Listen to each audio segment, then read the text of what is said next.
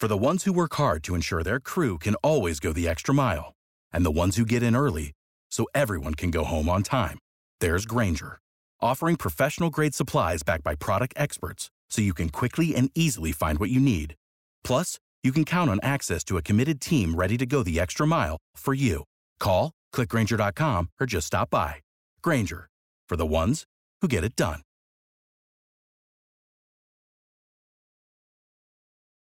Lucky Land Casino asking people what's the weirdest place you've gotten lucky? Lucky? In line at the deli, I guess? Aha, in my dentist's office.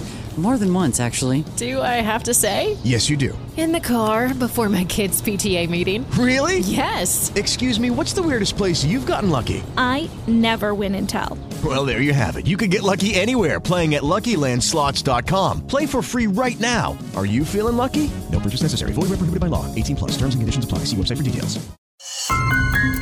Podcasts da Rádio Bandeirantes. Brasil. Brasil com Z.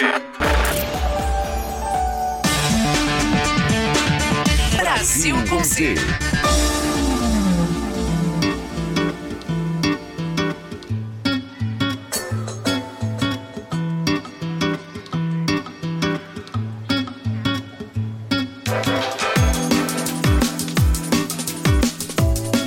Olá, gente! Está no ar mais uma edição do nosso Brasil com Z. Sônia Blota está entre Inglaterra e Portugal nesse final de semana. Esteve em um evento com empresários na capital do Reino Unido e está a caminho de Lisboa por causa da visita do presidente Lula. O presidente Lula que vai ficar entre Portugal e Espanha neste final de semana e no começo da próxima. Aliás, mais dias da próxima semana também. Muitos assuntos no nosso Brasil com Z, como sempre, indo atrás dos brasileiros que estão por aí e trazendo para os brasileiros e brasileiras que estão por aqui aquilo que possa interessar lá fora. Mas vamos começar, Sônia. Temos muitos assuntos para tratar neste final de semana.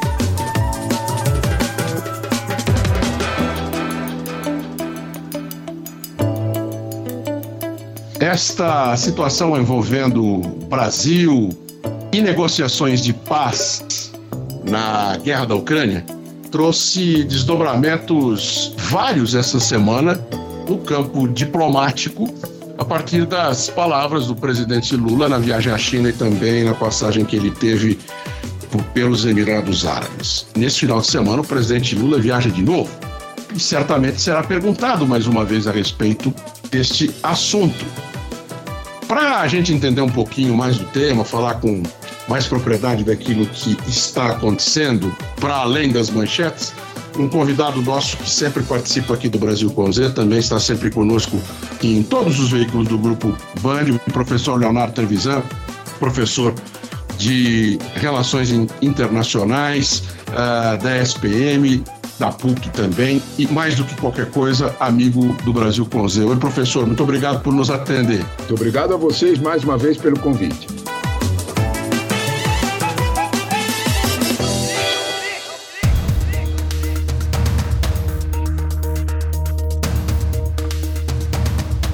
Professor Leonardo Trevisan, o presidente Lula falou demais?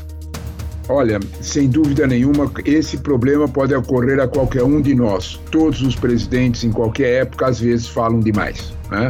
Uma cientista política da USP achou a expressão exata. Né? Talvez o presidente Lula tenha atravessado a rua para escorregar na casca de banana, né? que ele viu do lado de lá da rua. Né? É bem isso. Né? Na prática, o presidente não precisava ter ido até esse ponto, e a pergunta que nós temos que fazer é por que um político experiente como Lula falou o que falou? Né? Talvez a gente tenha que entender melhor o contexto de todas as negociações. Né? Quando nós olhamos para as negociações ocorridas, nós percebemos que, evidentemente, o que o, o presidente Lula pretende é ter um espaço nessa, nesse redesenho da geopolítica internacional. Ele quer um lugar. Né?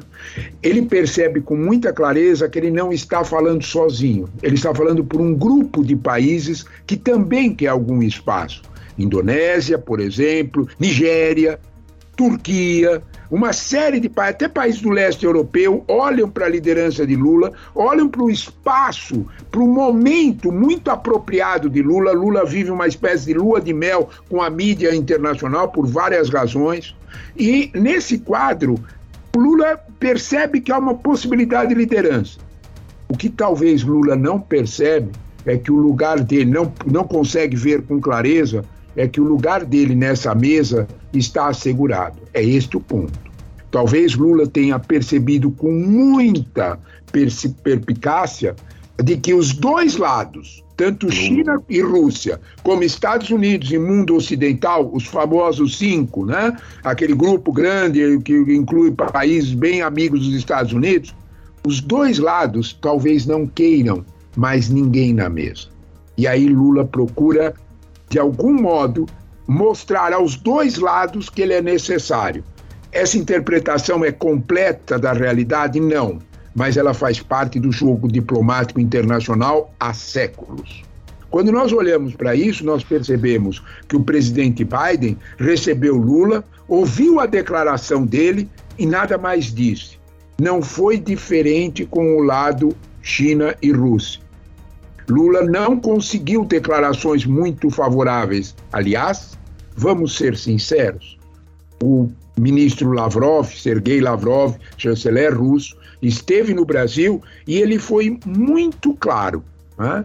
Nós, vamos fazer, nós vamos fazer negociações não imediatas. Nós não vamos estabelecer uma negociação de paz imediata. Ela é oportuna, mas ela tem um tempo. Exatamente o contrário do que dizia o presidente Lula, o plano de paz do presidente Lula. Nós estamos olhando para os dois lados e observando que os dois lados talvez não queiram companhia na mesa. Talvez esta explique esta atravessar a rua para escorregar na casca de banana, para que os dois lados de alguma forma percebam que precisam abrir algum espaço. Quem critica o presidente Lula por esse movimento acha que ele está se metendo em algo que não é da seara dele. O senhor concorda? Olha, esse ponto é importante, Edu. Né? Talvez a gente tenha que olhar para esse ponto de dois lados, com um sutil equilíbrio. Todo mundo que conseguiu fazer, há séculos também, de novo, fazer negociações eficientes entre países, pondera esta mesma situação. De um lado, você precisa ter atitudes realistas e perceptivas dos teus limites. De outro lado, e isso é especial para nós aqui, nós precisamos sempre ter presente aquela imagem do eterno Nelson Rodrigues. Cuidado com o complexo de vira-lata. As duas coisas são reais.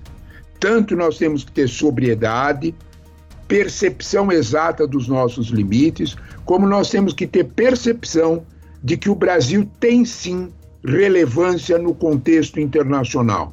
Não só pelo, pelo poder que nós temos no Atlântico Sul, não é isso só, apenas. Não é apenas pela nossa liderança no contexto latino-americano, que isso é essencial e é indiscutível. Nós temos também algo que o mundo tem um especial interesse numa visão de médio prazo, nem de curto só. Nós oferecemos ao mundo segurança alimentar. Soja, para começo de conversa. Proteína animal. Quando você fala soja, está falando de proteína animal. O mundo inteiro se interessa por isso. Quando nós estamos interessados nisso, quando nós olhamos para esta realidade, nós percebemos que o Brasil tem sim condição de ser um player relevante. Total, sentar na cabeceira da mesa, nada disso. Mas nós estamos no bolo daqueles PIBs em torno de 2 trilhões. Desse PIB vai de França até Espanha. Nós estamos nesse bolo. E, de alguma forma, nós precisaríamos defender os nossos interesses. Talvez seja, de alguma forma, esse, essa, esse espaço buscado pelo presidente Lula já foi buscado por outros presidentes desde o regime militar. E sempre ouvimos a mesma situação. Não, vocês não têm que sentar na mesa. O que nós estamos, o que nós estamos pleiteando agora com o presidente Lula é a mesma coisa que nós pleiteávamos desde os anos 60. Então, de algum modo, a, a, a comunidade internacional, nesse novo. É indiscutível que há um redesenho da geopolítica internacional. É indiscutível que ele precisa acolher também expectativa de países de porte médio, como é o caso do Brasil. Saiu muita coisa na imprensa internacional, análises, né? Primeiro, a partir da ida do presidente Lula à China. É, principalmente na área de economia da análise internacional. E depois, com as falas do presidente e o rebater, principalmente dos Estados Unidos, também na, na seção da geopolítica. Um desses artigos é de um analista chamado Alan Beatty, e saiu no Financial Times dessa semana, que diz assim: o Ocidente tem pouco a oferecer a líderes como Lula, é o título comércio e investimentos chineses no Brasil exercem influência sobre o alinhamento geopolítico do país. Os americanos reagiram nesse primeiro momento com uma veemência para desmentir o Brasil. Mas quando olha sob esse ponto de vista que é trazido aqui pelo Financial Times dessa semana, talvez os americanos tivessem um outro entendimento, né, professor? Que a, a, o interesse do Brasil é outro. Eu li esse artigo. Nós temos muito claro e eu vou fazer uma menção, Edu, que eu acho que é importante nós vermos. Eu tenho muito respeito pela opinião de um economista, já foi reitor de Harvard, foi assessor econômico, nos principal assessor econômico dos dois governos Clinton, trabalhou no governo Bush filho, é um homem muito reconhecido, Lawrence Summers. Lawrence Summers disse a mesma coisa que esse artigo do Financial Times. Os Estados Unidos estão perigosamente se isolando. Eu não sou eu ou você que está dizendo isso. Não é nenhuma liderança do terceiro mundo que está dizendo isso. É um, é um economista do porte do Lawrence Summers. Está seguido por vários, não são poucas, vozes em Washington. A fala do porta-voz de Biden tem um sentido, um olho posto na eleição de 2024, na próxima eleição presidencial, que é indiscutível. Qualquer coisa Vamos ser muito sinceros: qualquer coisa que cheire a China, o eleitorado norte-americano reage muito mal. De algum modo, quando nós olhamos para as reações do Brasil sobre a China e olhamos para esse contexto novo, para esse artigo do Financial Times, e sabe, Edu, eu prestei bastante atenção num artigo, numa edição eh, da semana passada da The Economist, Ninguém, eu acho, em sã consciência, considera a Economist amiga da China ou do Putin, né? Em sã consciência, acho que não, né? Todo mundo sabe qual é a história dessa revista e a importância que ela tem no contexto internacional. A frase da Economist é claríssima.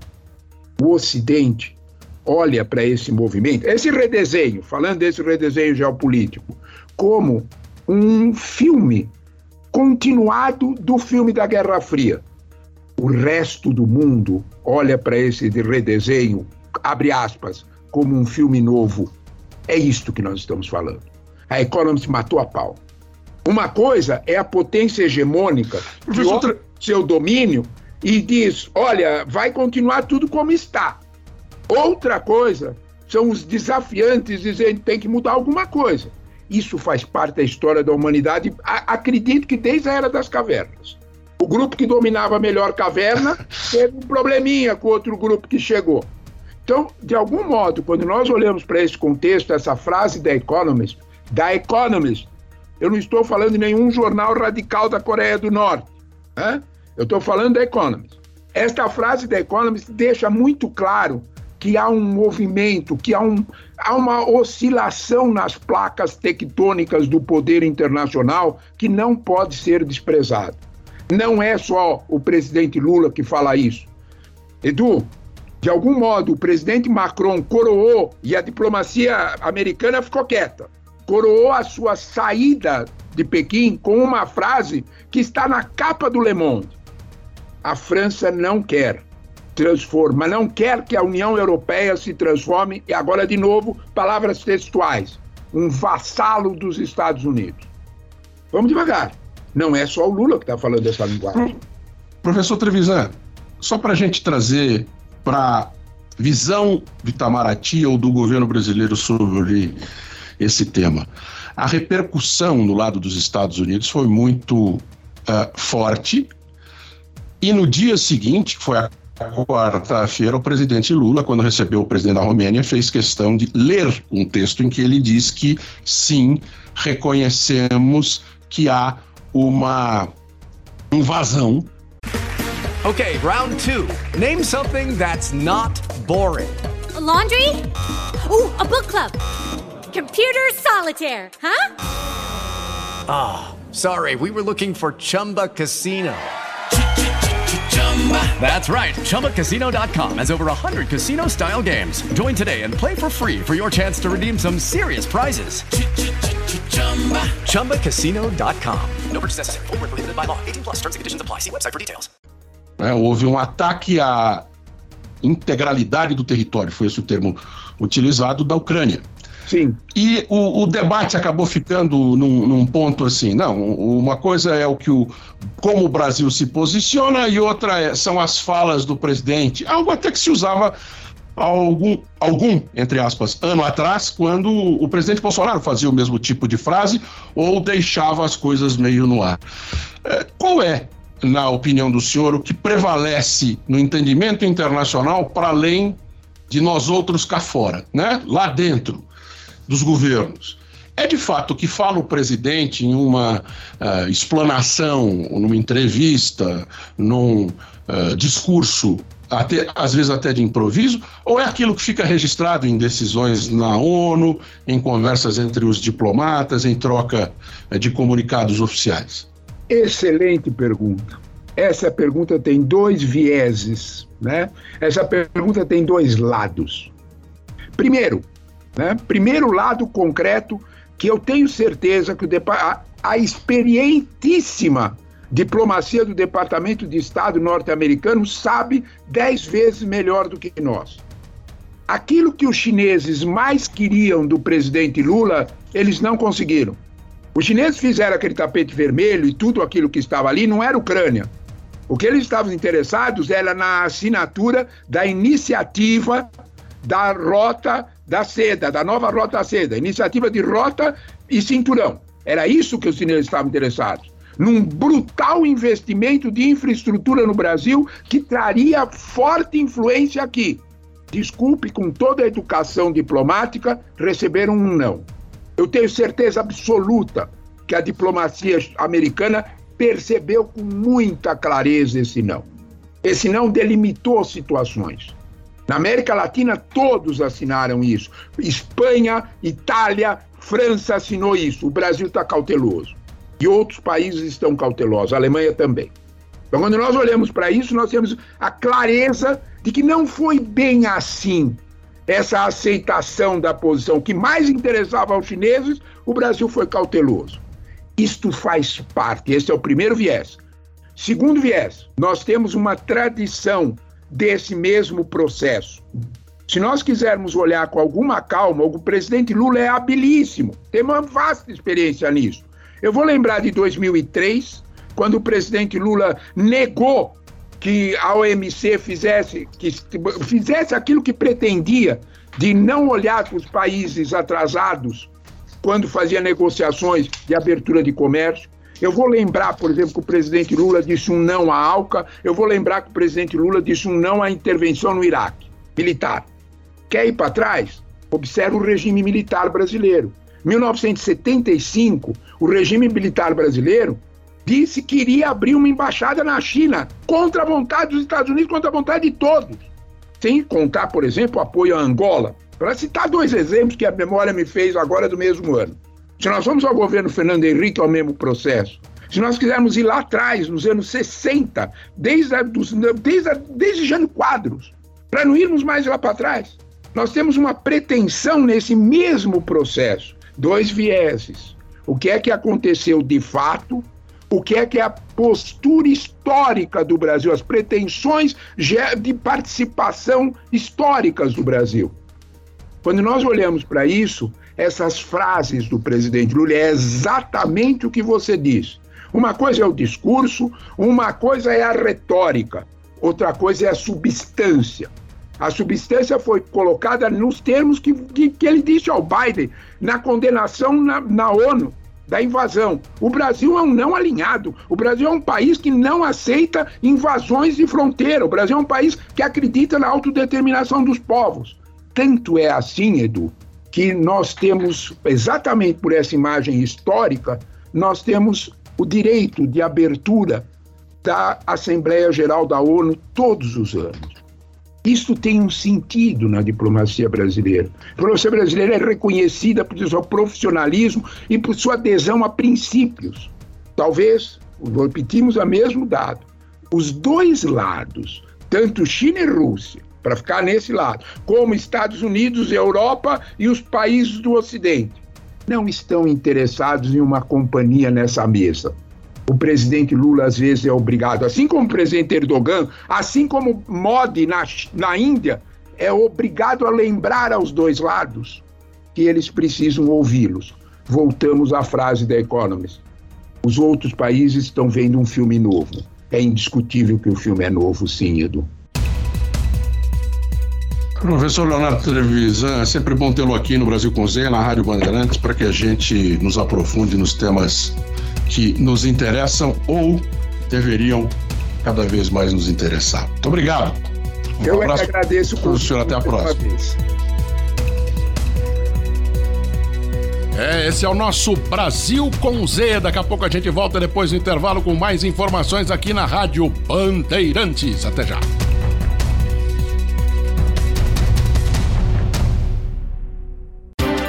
Na Bandeirantes, Brasil com Z.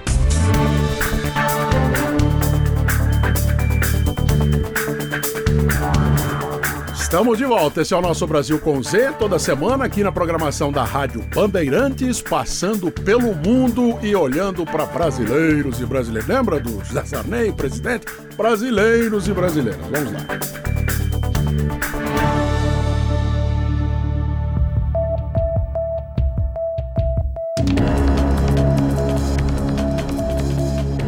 O Sudão, hein?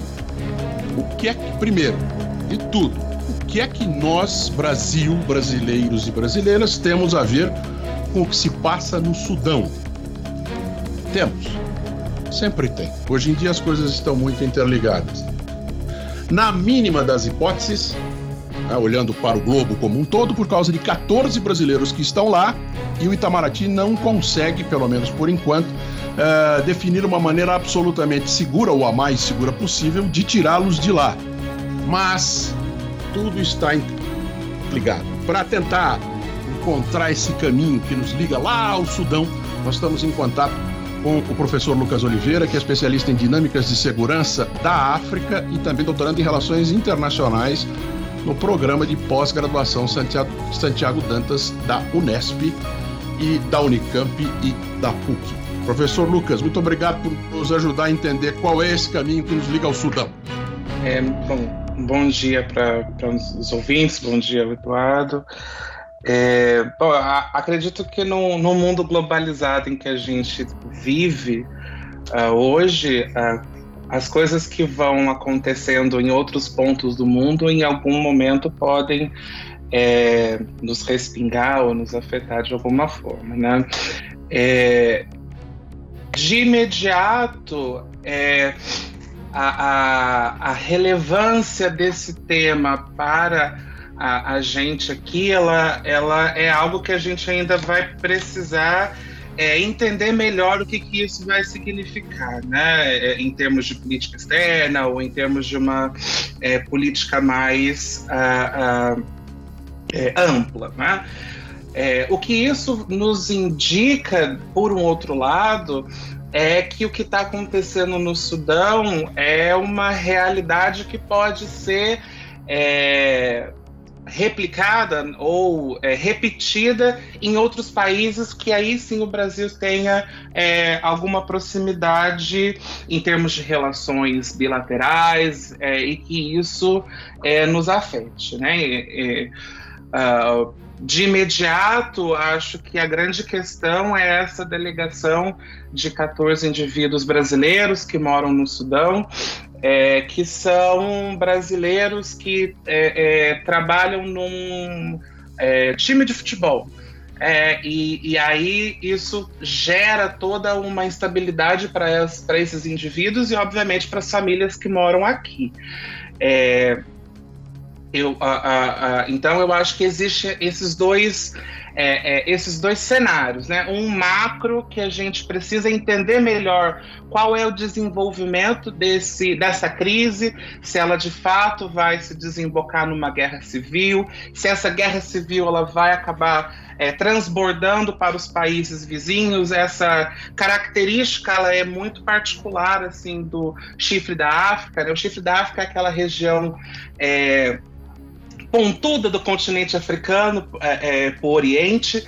Uh, é uma característica muito comum os conflitos nacionais acabarem é, reverberando nos países uh, uh, ao redor, e aí isso pode influenciar países como Nigéria, Egito, Etiópia, que são países, é, do ponto de vista político externo brasileiro, mais relevantes até mesmo que o próprio Sudão. Então, deixa, então vamos começar lá pelo Sudão e depois a gente vem para os brasileiros. Professor, essa é a área do continente africano que, por último, passou e ainda passa por processo de, vou chamar de criação de novos países. Né? O último país que nasceu na África foi em 2011, o Sudão do Sul, que se separou do Sudão. O imediatamente anterior foi a Eritreia se separando uh, uh, da, uh, ali também na região da Etiópia. A é uma área que é explosiva. Por quê? O que, que tem ali, além de conflitos étnicos, que faz com que aquele ponto, nesse instante, e já há muito tempo, esteja sempre inflamado? Perfeito, né? É, eu acredito que a, a motivações étnicas é, é, uma, é uma explicação muito muito automática quando a gente vai falar dos conflitos em África, é, mas eu, eu, eu sou um pouco cético, é, cético, eu sou um pouco cético a essa a esse tipo de explicação porque dá uma certa, é, como que eu posso dizer, irracionalidade aos conflitos, né? É, acho que a gente pode falar por disputa por controle territorial e, e, e o que está acontecendo no Sudão é uma é uma, a, a uma demonstração disso. A gente pode falar sobre projetos de país que, que vão se construindo. É, um, um caso bastante emblemático disso é uma região ao norte da Somália que chama Somalilândia. É, ela não é uma região independente da Somália, ela é como se fosse um estado na Somália, mas que é, é, possui moeda própria, possui uma estrutura organizacional própria e bastante uh, uh, característica. Então, eu, eu acho que é muito mais produtivo a gente pensar esses conflitos em África como a gente pensa os conflitos de uma maneira geral. É, é muito incomum a gente encontrar, por exemplo, falarem de etnia russa, etnia ucraniana, quando a gente está falando do conflito entre Rússia e Ucrânia. A gente fala de projetos de poder, a gente fala de disputa territorial, e no Sudão isso é, é o que acontece, né? A gente tem ali no Sudão a presença de uh, dois generais que é, é, aplicaram um golpe em um golpe de um presidente que deu golpe. Né? A história sudanesa ela é bastante complexa nesse sentido. É, o, o, último presidente do Sudão, Omar al-Bashir, é, ele ficou, caiu por um golpe civil-militar e, presidente Omar, ex-presidente Omar al-Bashir, que também é, é bastante é, complexo, né? Acho que talvez essa seja a melhor palavra para caracterizá-lo. É, ele cai, então, em 2019 por essa junta civil-militar. É, e essa junta civil-militar ela cai por um golpe desses generais em outubro de 2021 que estão uh, uh, disputando o controle do Sudão. É, a, a, a, grande razão, a, as duas grandes razões hoje para o conflito no Sudão, primeiro, é claro, o controle governamental do país, né? E em segundo lugar, a disputa específica de uma região no norte do Sudão que foi descoberta ouro em 2012. quando o Sudão e o Sudão do Sul se separam, dois terços do petróleo que estava no que era o, vamos chamar assim, Grande Sudão. Okay, round two. Name something that's not boring. A laundry? Ooh, a book club. Computer solitaire, huh? Ah, oh, sorry, we were looking for Chumba Casino. That's right. ChumbaCasino.com has over 100 casino style games. Join today and play for free for your chance to redeem some serious prizes. ChumbaCasino.com. No purchase necessary. Full prohibited by law. 18 plus terms and conditions apply. See website for details. With the Lucky Land slots, you can get lucky just about anywhere. This is your captain speaking. Uh, we've got clear runway and the weather's fine, but we're just going to circle up here a while and uh, get lucky. No, no, nothing like that. It's just these cash prizes add up quick. So I suggest you sit back, keep your tray table upright, and start getting lucky. Play for free at LuckyLandSlots.com. Are you feeling lucky? No purchase necessary. Void where prohibited by law. 18 plus terms and conditions apply. See website for details. Então, é, passa para o território sul-sudanês, exclusivamente. E aí, isso, é claro, gera uma, um, um complicador econômico muito imediato para o Sudão. Essa descoberta de ouro, ainda em 2012, é, se torna ao mesmo tempo uma benção e uma maldição.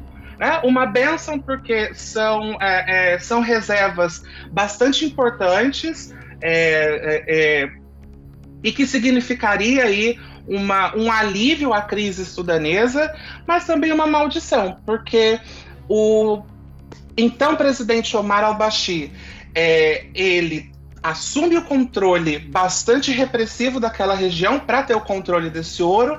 É, e aí, quando ele cai, a gente tem é, a disputa desses dois generais que são hoje o, o presidente e vice-presidente uh, uh, do Sudão, e que hoje, de fato, quem controla é o que era o vice-presidente do Sudão, que hoje controla é, o que a gente pode chamar de força paramilitar. Então, por que que essa região ela é extremamente volátil, né, ou instável do ponto de vista da segurança? Porque é uma região extremamente indefinida.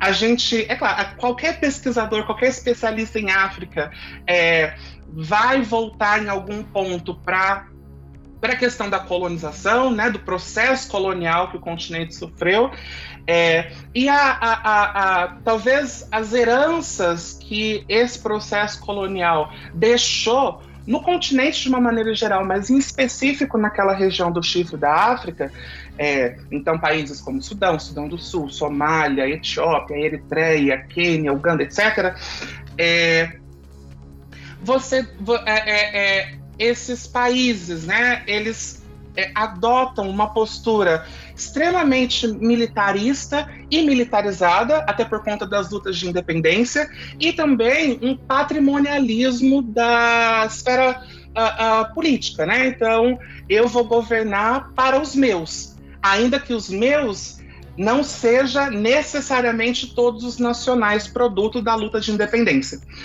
Uh, o que vai acontecer de uma maneira geral é a concentração é, do poder político e também do poder econômico nas capitais. Isso acontece em Khartoum, isso vai acontecer também em Juba, já no Sudão do Sul, acontece também na Etiópia, é, em Addis Abeba, no caso, né? Tem uma concentração muito grande do que seria esse bem-estar social, do que seria essas benesses né, de participar do Estado, é, deixando as regiões fora da capital é, sem, sem essa contrapartida. Isso vai gerar, consequentemente, uh, convulsões sociais, desejos de, primeiro, participação política, participação é, na, na, na, nas decisões uh, governamentais, e, num segundo momento, tendo em vista né, que esse desejo de participação é, não se verifica um desejo separatista. Então, talvez essas razões, né, razões mais estruturais, sejam as grandes causas aí para essa região ser basicamente uma bomba relógio. De fato, é uma situação muito imbricada e que o paralisar nesse momento uh, as hostilidades, como se dizia antigamente, não vai significar de jeito nenhum o fim do problema.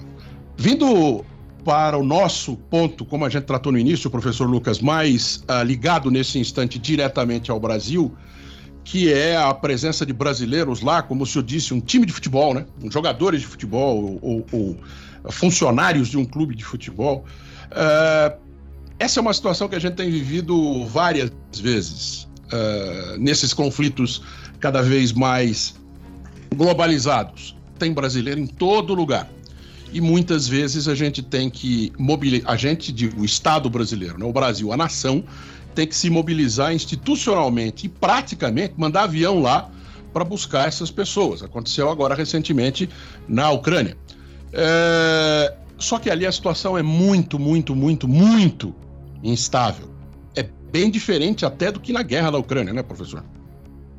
É, perfeito, né? É, a, a, a, configuração do conflito, a configuração da crise que está instaurada ali no Sudão, ela é muito, ela é diferente, né, da guerra na Rússia e na Ucrânia. É, e a, a, o que talvez a a missão diplomática brasileira, né, e também a própria comunidade internacional, junto com a diplomacia sudanesa, que já está é, desprendendo esforços, é garantir um cessar-fogo efetivo. Né? A, a gente teve, em, uh, uh, terça e na segunda, né, é, tentativas de cessar-fogo que é, foram quebradas em três horas.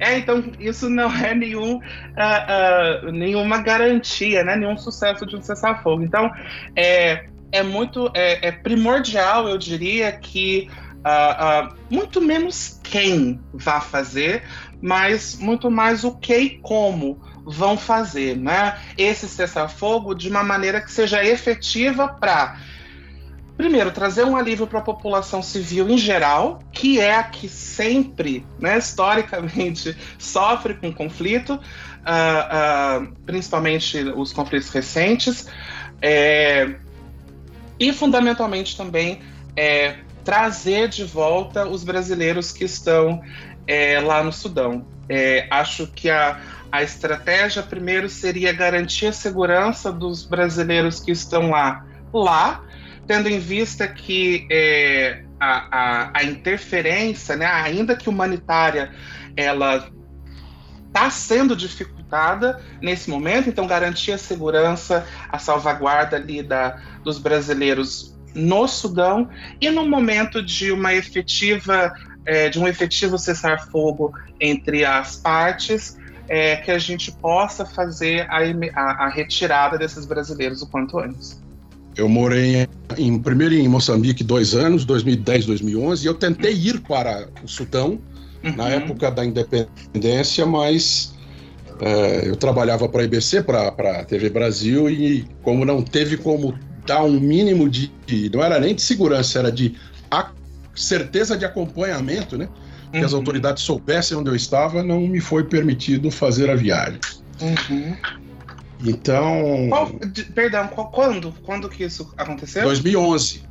11. 2011, ano de independência é, do Sudão do Sul. Exatamente. É além da sessão, além da divisão né, com o Sudão do Sul, estava é, acontecendo o conflito no Darfur, que é a região oeste. Isso. Ali, a, é, aquela, aquele, aquele momento ali, ele foi bastante é, delicado né, para a vida sudanesa. É, eu não consegui, como, enfim, não, não, não havia não tive a oportunidade de, porque o veículo era. É, me impunha algumas restrições que nem se eu quisesse eu podia ir, questão de segurança tal.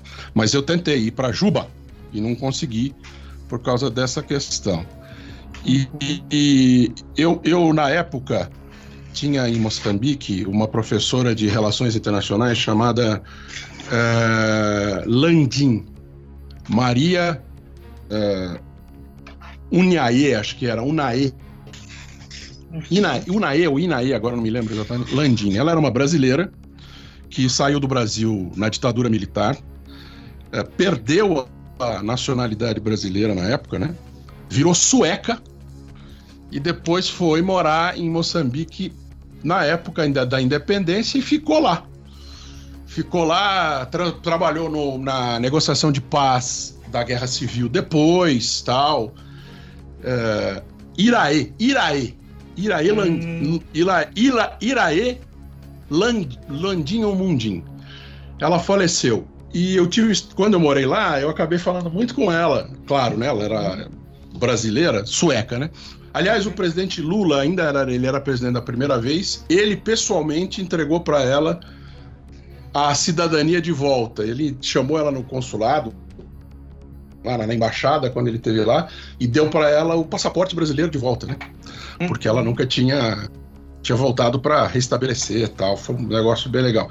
E ela dizia uma coisa, ela escreveu uma coisa, eu não sei, não me lembro se ela era historiadora, antropóloga, acho que ela era, enfim, mas era da ciência da ciência humana. Uhum. E ela dizia assim: é, ainda não se encontrou na África um lugar para o ex-presidente. Porque é. você tem só dois países que efetivamente tiveram transição de poder, é, que foi é, é, Cabo Verde uhum. E agora não me lembro mais, mais qual. Mas nem na África do Sul, nem na Nigéria, nenhum desses teve troca de poder. Ah, não, é a Nigéria, é a Nigéria, porque teve a troca de ida e volta lá do. do na época teve a estava acontecendo. Nenhum outro país conseguiu, do tempo do fim da, das colônias para cá, resolver a questão do local, locus do ex-presidente. Se ele sai do poder, ele é morto. Uhum. Ele e o grupo dele. Eu sempre eu fiquei com isso na cabeça e, enfim, como eu gosto muito do assunto, como eu vou, vou a, agora, pandemia não, né? Mas eu é, é, praticamente a todo ano a, a África, eu é um assunto que me, me encanta muito. Acho que o objeto do senhor de estudo aí é muito tristemente interessante, né? Pois é, acho que é, e é assim que eu, que eu qualifico, né? É uma, é uma tristeza que isso ainda aconteça, mas é, é ao mesmo tempo é muito interessante e muito importante também, né? Eu acho que é como eu falei, né? É muito, é muito comum a gente ver essas realidades de crise se replicando em países vizinhos e os vizinhos dos vizinhos e os vizinhos dos vizinhos. Então, é, para isso se configurar como uma, uma realidade é, estabelecida, vamos colocar assim, é muito importante. A Academia de Relações Internacionais aqui do Brasil, ela passou muitos anos é, estudando Estados Unidos e Europa, por, por razões Exato. óbvias, né? Mas é, é, ficou bastante nessas questões. Eu acho que eu faço parte de uma geração. É, é claro, né? Eu acho que não, não quero aqui é, é, reduzir a Academia de Relações Internacionais a, a, uma coisa só, mas enfim, você me entende o que eu quero dizer. É, mas eu acho que eu faço parte de uma, de uma geração que está buscando entender realidades que são muito mais próximas ou muito mais perto do que a gente pode ser do que, a, a, a do que ficar pensando é, essas questões de Estados Unidos, Europa, Japão. É, eu acho que está pulverizando aí bastante núcleo de estudos sobre África, sobre o Sudeste Asiático, sobre a própria América do Sul, Cone Sul. É, eu acho que é muito interessante e é muito importante, né, que é, é, espaços como esse é, convide pessoas é, para falar. Acho uma, uma, outra questão assim que me deixava bastante triste, isso eu estava até comentando com uma, uma, uma colega, que é, às vezes acontecia algo, sei lá, no Sudão, na Etiópia, e aí um especialista em Itália ia falar, um especialista em é, sei lá, Estados Unidos ia comentar o assunto, e aí acabava tendo análises mais assim é, superficiais mesmo da questão, é, pouco, pouco profundas, e isso acaba impactando, né? Eu acho que a, a, o serviço que vocês prestam hoje e buscando especialistas, profissionais que estão engajados em entender aquelas realidades é fundamental também. Acho que é um, é um serviço de retroalimentação muito importante para a gente.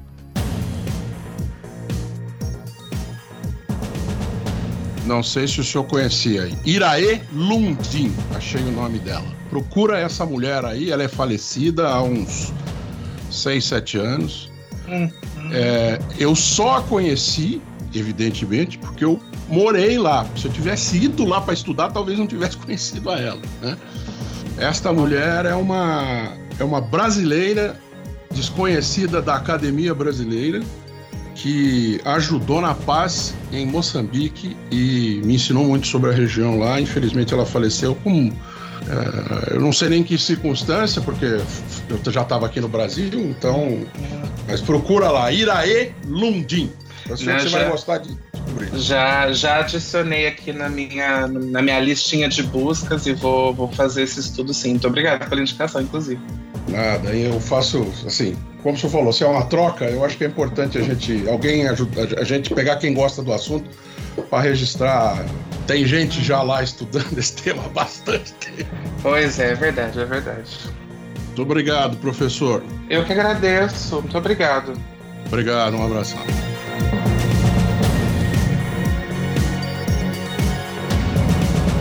A gente vai fazer agora uma rápida pausa no nosso Brasil com Z aqui na Rádio Bandeirantes. A gente volta já.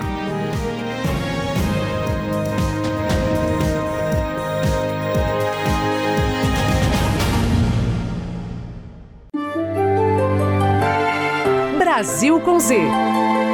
Na Rádio Bandeirantes. Bandeirantes. De volta com o Brasil com Z aqui na Rádio Bandeirantes. Paralelo 49. A linha imaginária do mapa mundi que passa por Paris, centro da Europa, conectada direto com o Brasil. Com Z.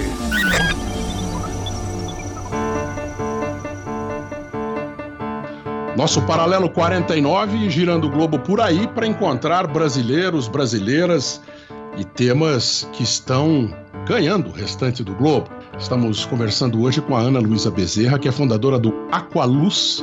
O Aqualuz venceu o prêmio Jovens Campeões da Terra da ONU Meio Ambiente. Por que será que este grupo venceu este prêmio? Ana Luísa Bezerra, por que vocês venceram esse prêmio? Muito obrigado por conversar conosco. Oi, Eduardo, o prazer é todo meu. Então, é, o Aqualuz é um produto que eu comecei a desenvolver ainda aos 15 anos, mas que depois virou uma tecnologia da minha startup, que é SDW, Sustainable Development and Water for All.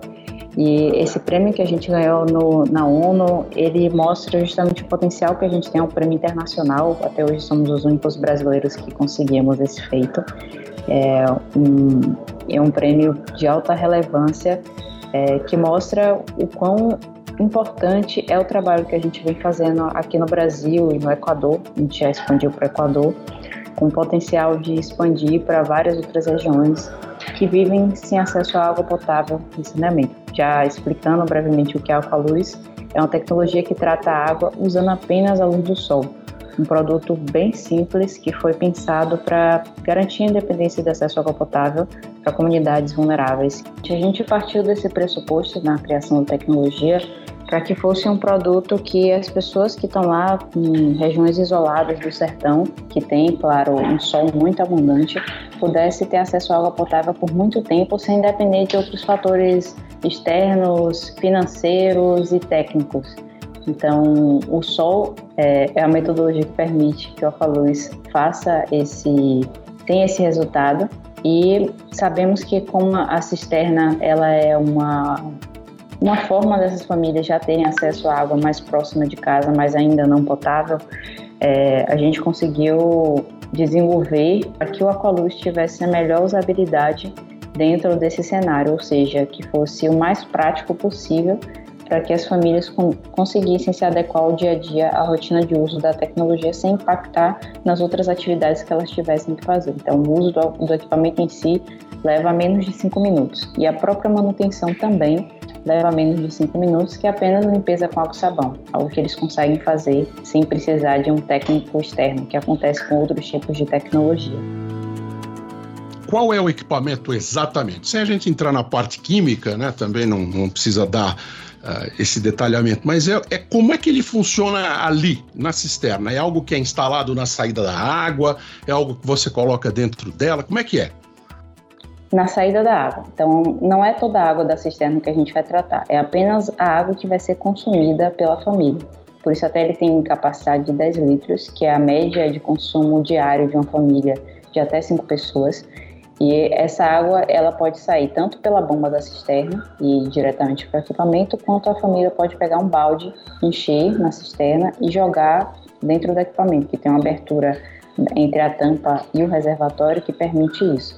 E visualmente o, o equipamento ele é bem, é, ele é um pouco largo, diria que mais ou menos do tamanho de uma TV de uh, menor que uma TV de 32 polegadas, mas ele tem altura bem bem baixa, então ele tem cerca de 7 centímetros de altura que é justamente para permitir que o sol consiga atingir o máximo possível da água, já que é o sol que faz todo o processo. O equipamento ele é utilizado para garantir que essa água não vai ser contaminada e para garantir que o processo de tratamento seja mais efetivo.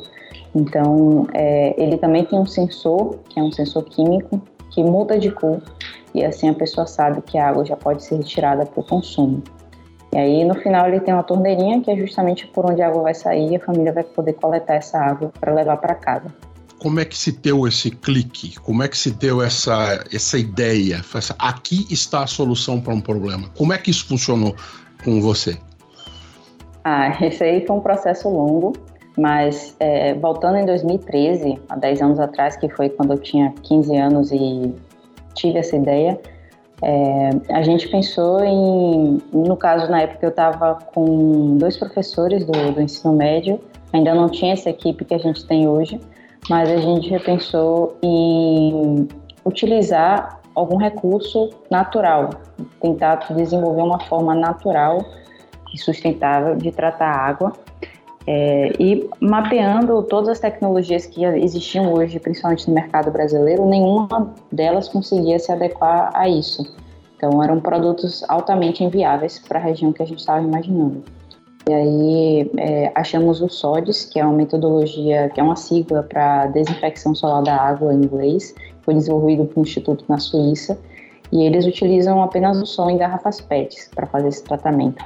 Claro que tem vários fatores aí que é, tem alguns problemas, como o tempo de tratamento é de 6 a 48 horas, não tem um sensor, a próprio uso da garrafa PET pode liberar substâncias químicas que são tóxicas, o consumo. E aí a gente pensou em um produto que pudesse resolver todas essas limitações dos sólidos e se adequar perfeitamente à realidade das famílias brasileiras do sertão. Por que, que uma menina de 15 anos se interessou por esse tema? Eu sempre fui fascinada por ciência, tive o sonho de mudar o mundo e essa foi minha forma de conseguir contribuir e ajudar as pessoas. Na prática começou por onde? Onde é que você levou o primeiro protótipo? Como é que você desenvolveu? Conta rapidinho para nós essa parte.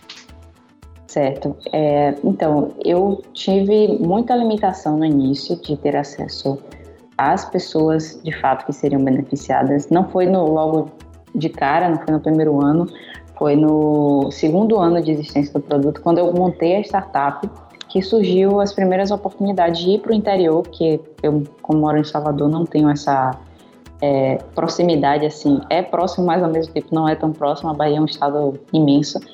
Então, só dois anos depois que eu consegui a oportunidade de ir para um ir para um município e conhecer os beneficiários de fato.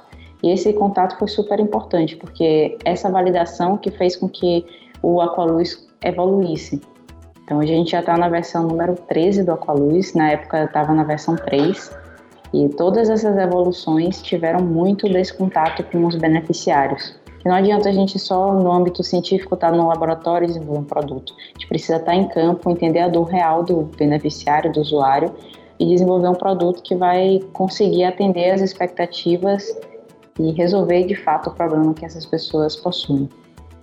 Estamos conversando com a Ana Luísa Bezerra, que é a fundadora, a criadora do Aqualux, que é um Aqualuz, que é um, um filtro, né, uma, um equipamento que você instala numa cisterna e você consegue purificar a água, que depois vai ser consumida, com uma reação química baseada na luz solar. Ana Luísa, como é que esse Primeiro, essa ideia que virou um protótipo, que virou um produto, foi parar no Prêmio Jovens Campeões da Terra da ONU. foi uma inscrição que a gente fez em 2019 sem expectativa nenhuma de poder ganhar, porque é um prêmio da UNA Internacional, então a gente achava que estava fazendo mais por teste, que talvez no ano seguinte a gente teria chances maiores de conseguir ganhar, mas não, veio essa super surpresa da gente ter, eh, logo na primeira inscrição, é, esse resultado tão positivo.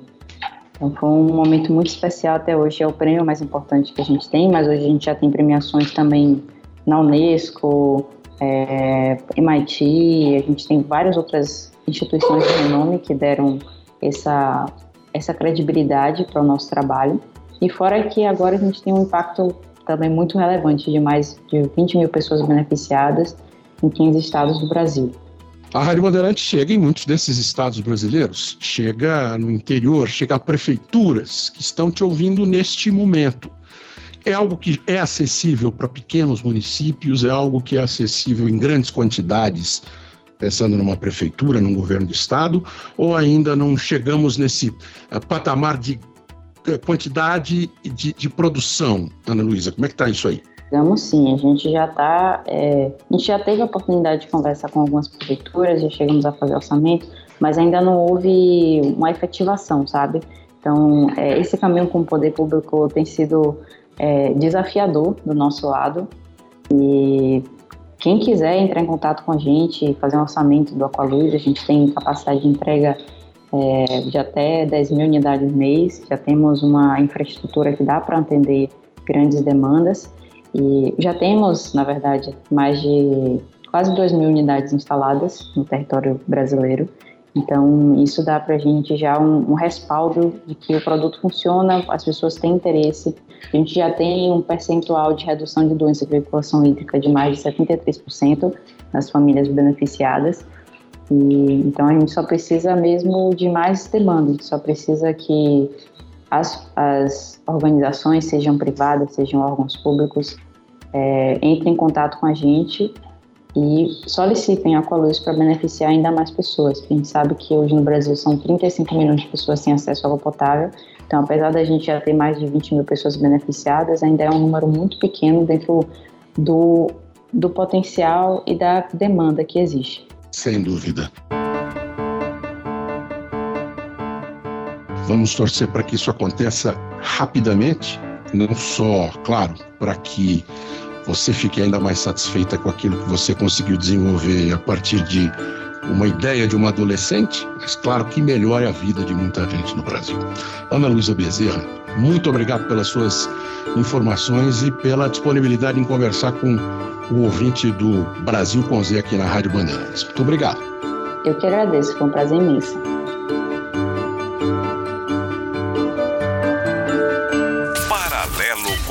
49.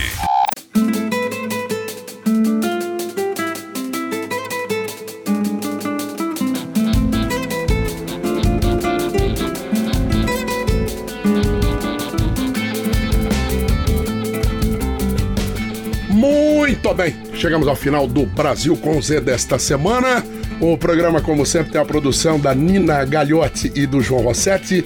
Na mesa de som, Roberto Rebeck e o Michel Lopes. A sonorização do Caiame Martins e a direção do Cristiano Panvec.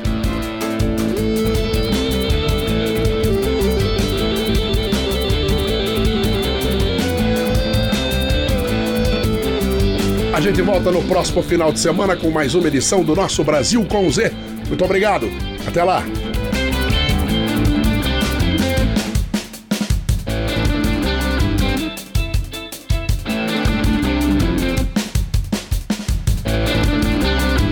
Termina aqui.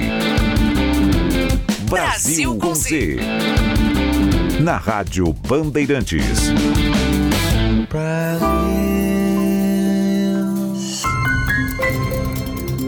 Podcasts da Rádio Bandeirantes.